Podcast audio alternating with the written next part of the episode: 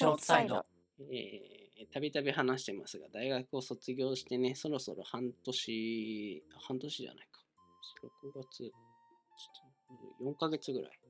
まあ、今年入ってから、まあ授業もなかったから、実質いつ終わったかわからないですが、まあ大学が卒業したわけですね。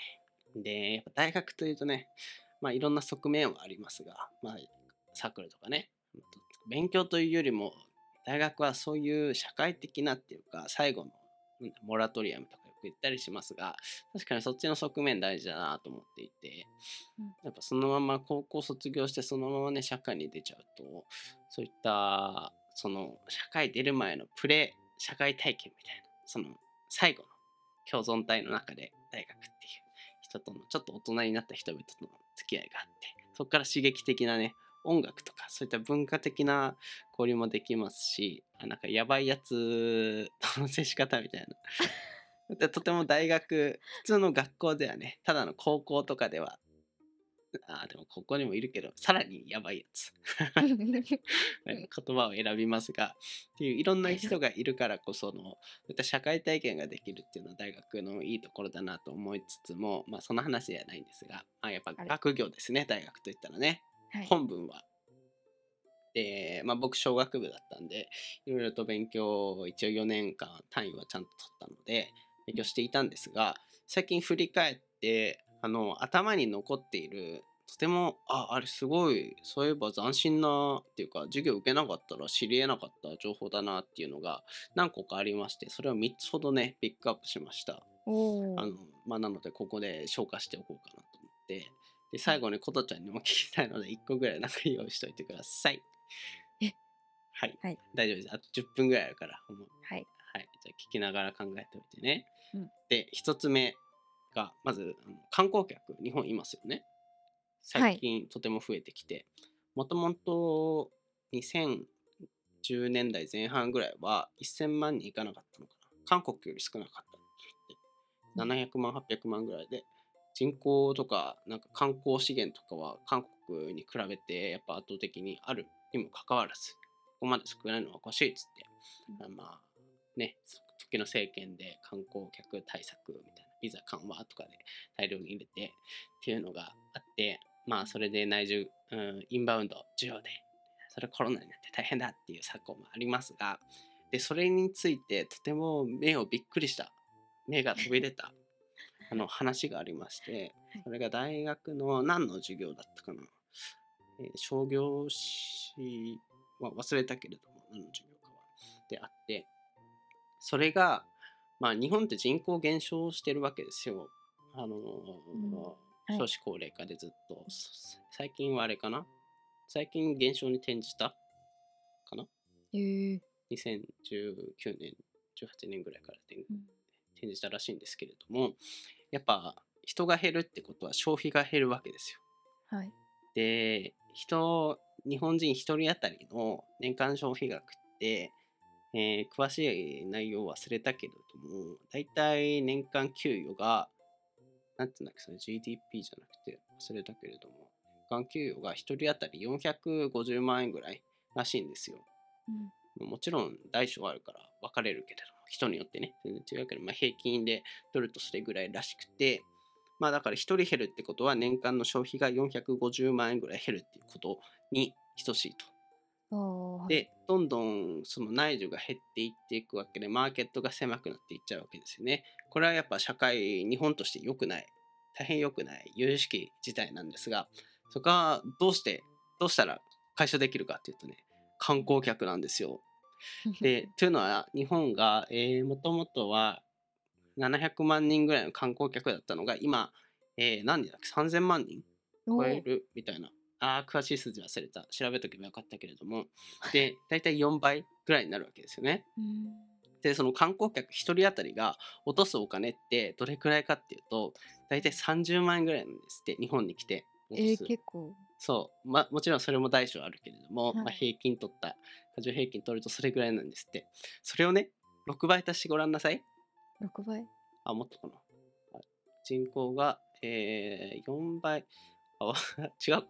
40万、50万だったっけな。忘れたけれども、あの確かね7人分ぐらいを補うとちょうど1人分人口1人減少分ぐらいの年間消費につながるんだって。すごくない？これ。この話だからその人口減少分を観光客を呼び寄せることによって補うっていう政策も含まれているっていう話を聞いて目から鱗でしたね、うん。っていう非常に小学部っぽいのがー、すごい。すごくない？なんかこれを知るとね世の中の仕組みをちょっと一つ知ったみたいな。本当かどうか知らないけどもしかしたらその教授の 非常に虚言っていう可能性もあるけど。いやいやいやいや、さすがにそれはない。まあある程度筋は通ってるはい。なはい。なんかそれが一つらしいっていうのが一つ、うん。でもう一つがあの銀行がお金を作れるっていう話ですね。あこれはまた非常に小学部っぽいけど。あ知ってます、なんか、やってますよね。池上彰さんが。あやってた？あええムカつく。やそういうのやられ好きじゃた。ないですか、あの人。られた。話してください、覚えてないんで。もともとそうですね。まあ銀行がお金を作るっていうのは、まあ、日本銀行ですね。これを作れるのはどこでしょうか、中央銀行。そうですね。日本の中央銀行の日銀っていうところだけが唯一お金を作れるっていうふうに習ってると思うんですよ。はい。で、まあそれは事実ですね。日本銀行券を発行できるのはえ日銀だけなわけですね。それで市場に大量に回して金融政策をしたりとかっていうのができるわけですけれども、これお金っていうのは実は普通の銀行、どこに預けてるかわかんないけど、みずほとかうん、あの三菱 UFJ とか、そこら辺も作れるっていうお話がありまして、はいっ。ていうのは、えー銀行っていうのは全体の預金のうちの実際のその ATM とかに入れてお客さんに返してるっていうのは上上位のもうほんと数パーセントぐらい何パーセントか忘れたけれどほんと上積みうん。で残りの90何パーセントは全部投資に回したりとか融資に回したりして使っているっていうことなんですね。銀行っていうのはそういうふうに回ってるわけですね。はい。まあ、だからある程度信用で多数の人が、あの受け取り引き出しをしちゃったら潰れるっていうのはそういったわけがあってだったりするんですけれどもその時だから投資をしたいとかってなった時ですねあの銀行っていうのは実は数字を動かす実際の取引っていうのは数字を動かすだけその銀行の預金残高のうち5万円を7万円っていう数字に変えるだけでだから実質2万円分ぐらいは増えるわけですよね。でも実際それを下ろすわけじゃなかったりするんですよ、人的には。あのずっと銀行に貯めておくみたいなことあったりするわけじゃないですか。はい。で、それで、あのその貯まった分をまた銀行は投資とかに回してっていうことができるっていうかこの2万円分っていうのは銀行で勝手に作ったお金。になるのかな？やばい。とても ちゃんと調べとけばよかった。でもこんな感じのお話らしくて銀行はお金を作れるらしいんですよね。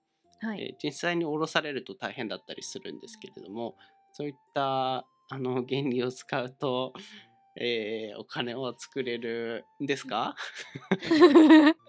怖い。やばい。ですか？ああもうちょっとダメですね。やっぱ池池上さんはすごいですね。信用創造ってやつそうそうう。そうそう。信用創造ってやつなのかな？なんか高校でああそう。っとやったぐらいでもそんな感じ。でもそれでだから世の中の大多数のこれもマネーファイナンスっていうので習って、まあ、もちろんねあの単位を落としてしまったから こんな感じなんですけどそれがね世の中のお金の結構大きい部分のウェイト占めていてこんなにそれでお金を作っているんだっていうのに驚いた記憶があるんだよね。だからほとんどのお金の価値っていうのは現実には出ていない。数値上のあのー虚無じゃないけど数字ペーパー上電子のデータ上の数字でしのやり取りでしかないっていうのは非常にあの驚きを持って学びましたね。へえ。合ってますか？知れます。すいません。間違ってたらすいません。もしかしたら大嘘かもしれません。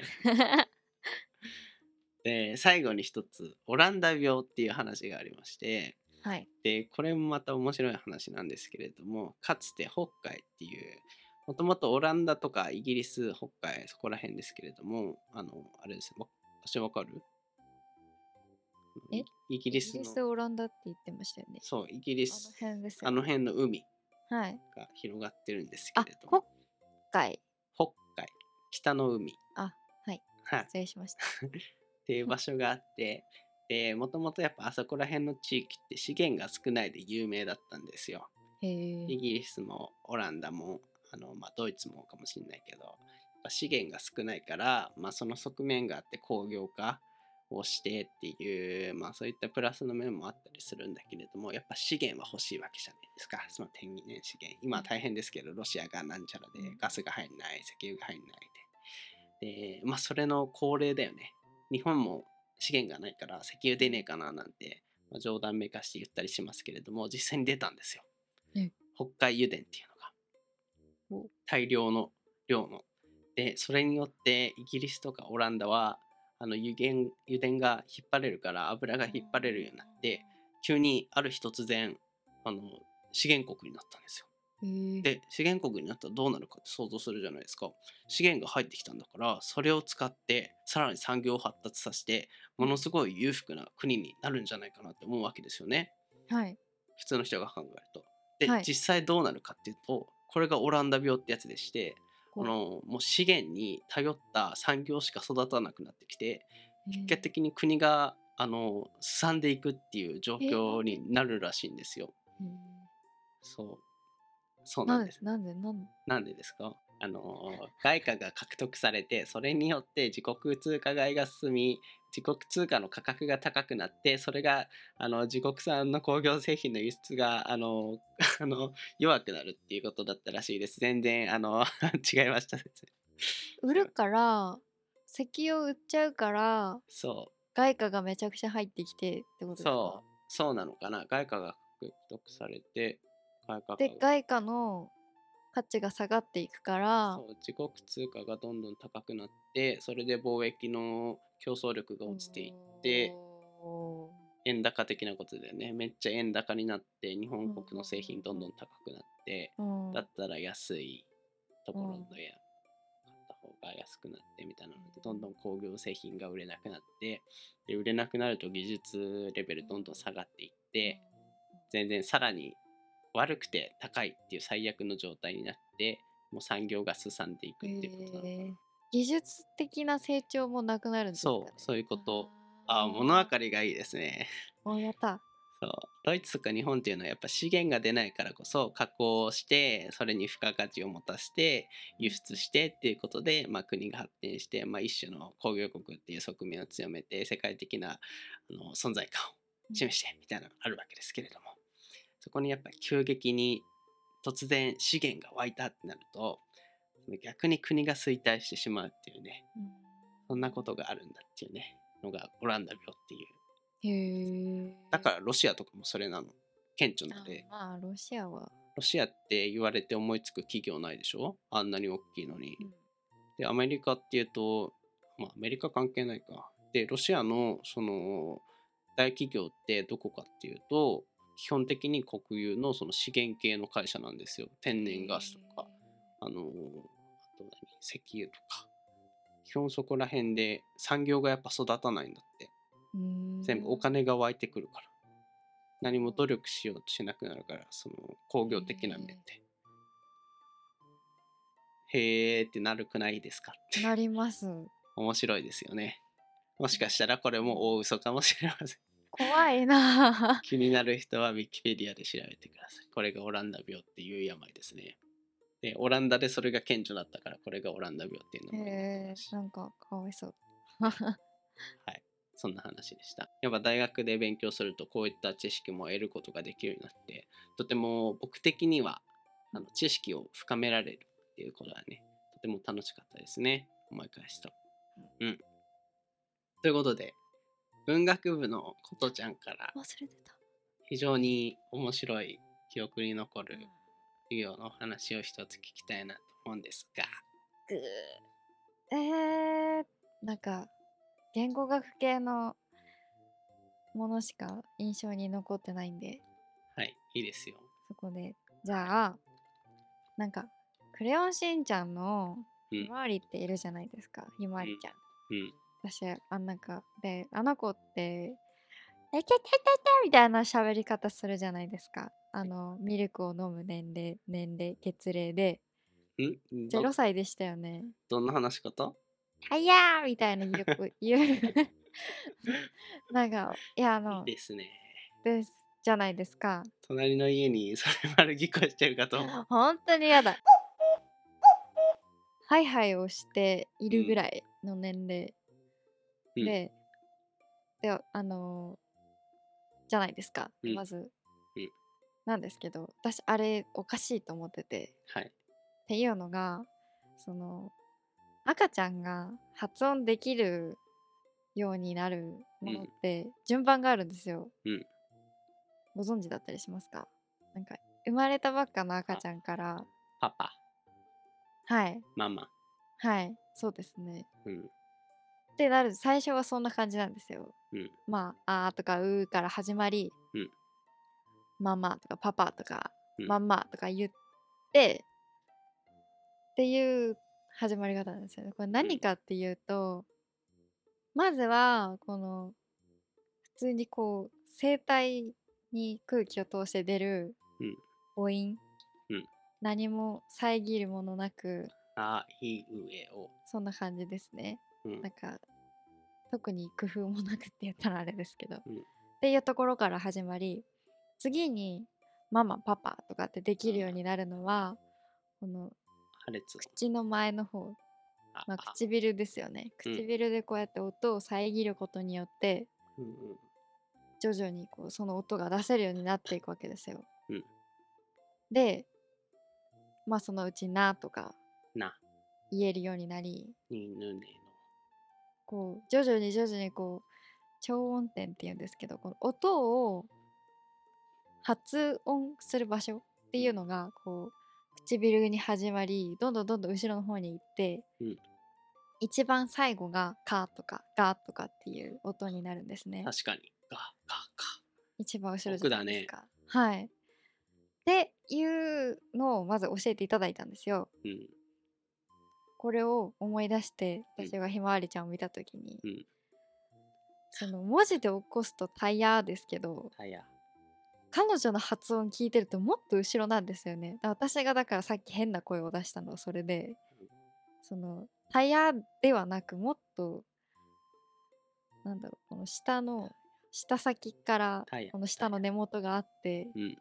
「た」っていう時はこの下先をこのなんだ上の歯のた裏にぶつけるじゃないですか一瞬。うん。なんですけど絶対その音じゃないと思いませんか？ひまわりちゃんの言ってる「た」って。どんなた？でもねできないうんとねたやーってや「つ。たや」みたいなこうた本当にた後ろの方なんですよね「た」って言ってないんですよね。そうですね。ひらがなで起こすと「た」なんですけど、うん。もっと後ろの方で言ってる「た」で、うんだから実はあのひまわりの喋り方は年齢相応じゃないんじゃないかっていううん考察をしたんですっていうお話。そうですね。そう思います。